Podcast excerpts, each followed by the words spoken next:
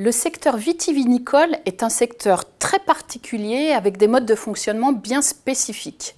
Une tendance forte ces dernières années est la mondialisation de ce secteur. Diversité des produits producteurs, évolution des modes de consommation.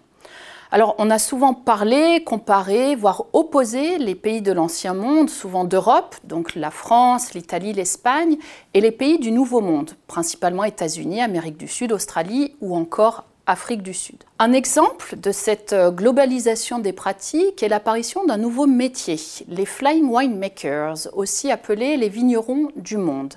C'est un terme et un phénomène euh, qui sont relativement récents. Alors en effet, euh, plus de deux tiers des vignobles dans le monde s'engagent et engagent des consultants pour améliorer la qualité de leurs vins. Il faut savoir que ces flying winemakers viennent autant de l'ancien monde que de pays du nouveau monde.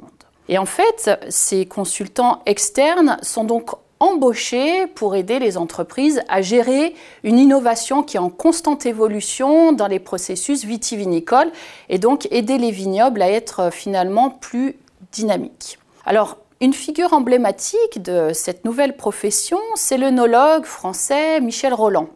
C'est sans doute le plus grand consultant en vin avec environ 700 clients dans le monde entier. Alors, ces euh, flying winemakers, finalement, font un petit peu comme les abeilles qui butinent de fleur en fleur.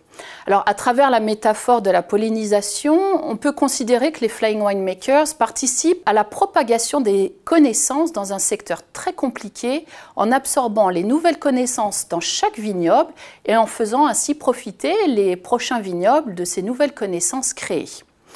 Ils développent ainsi leurs compétences et leur savoir-faire et participent donc à une meilleure diffusion de certaines pratiques vitivinicoles dans le monde. Alors, pourquoi des flying winemakers sont-ils importants et intéressants à analyser? Alors, il faut savoir que la littérature en management nous a permis d'explorer et de revisiter les modèles de capacité dynamique et d'entrepreneuriat international.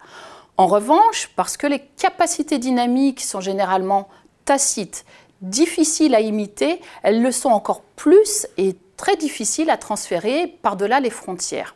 Donc notre article reprend le concept d'entrepreneur nomade qui a été initié par Michel Marchenet, puis développé par Olivier Torres. Alors, notre étude, elle met en évidence la capacité des entrepreneurs à identifier des opportunités qui sont multilocalisées.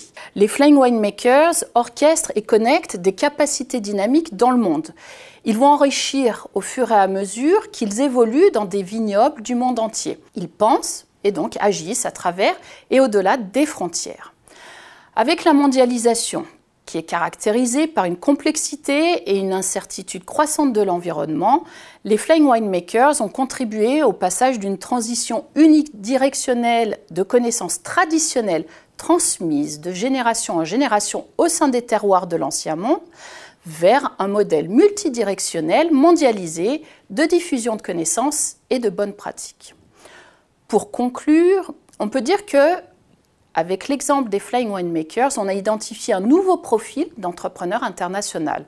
Ce sont les entrepreneurs nomades qui considèrent le monde comme leur terrain de jeu. Ils tirent avantage de la multilocalisation pour développer leurs capacités dynamiques qui profiteront aux vignobles du monde entier. On peut identifier ces entrepreneurs nomades dans toutes les activités mondialisées où la connaissance tacite est primordiale.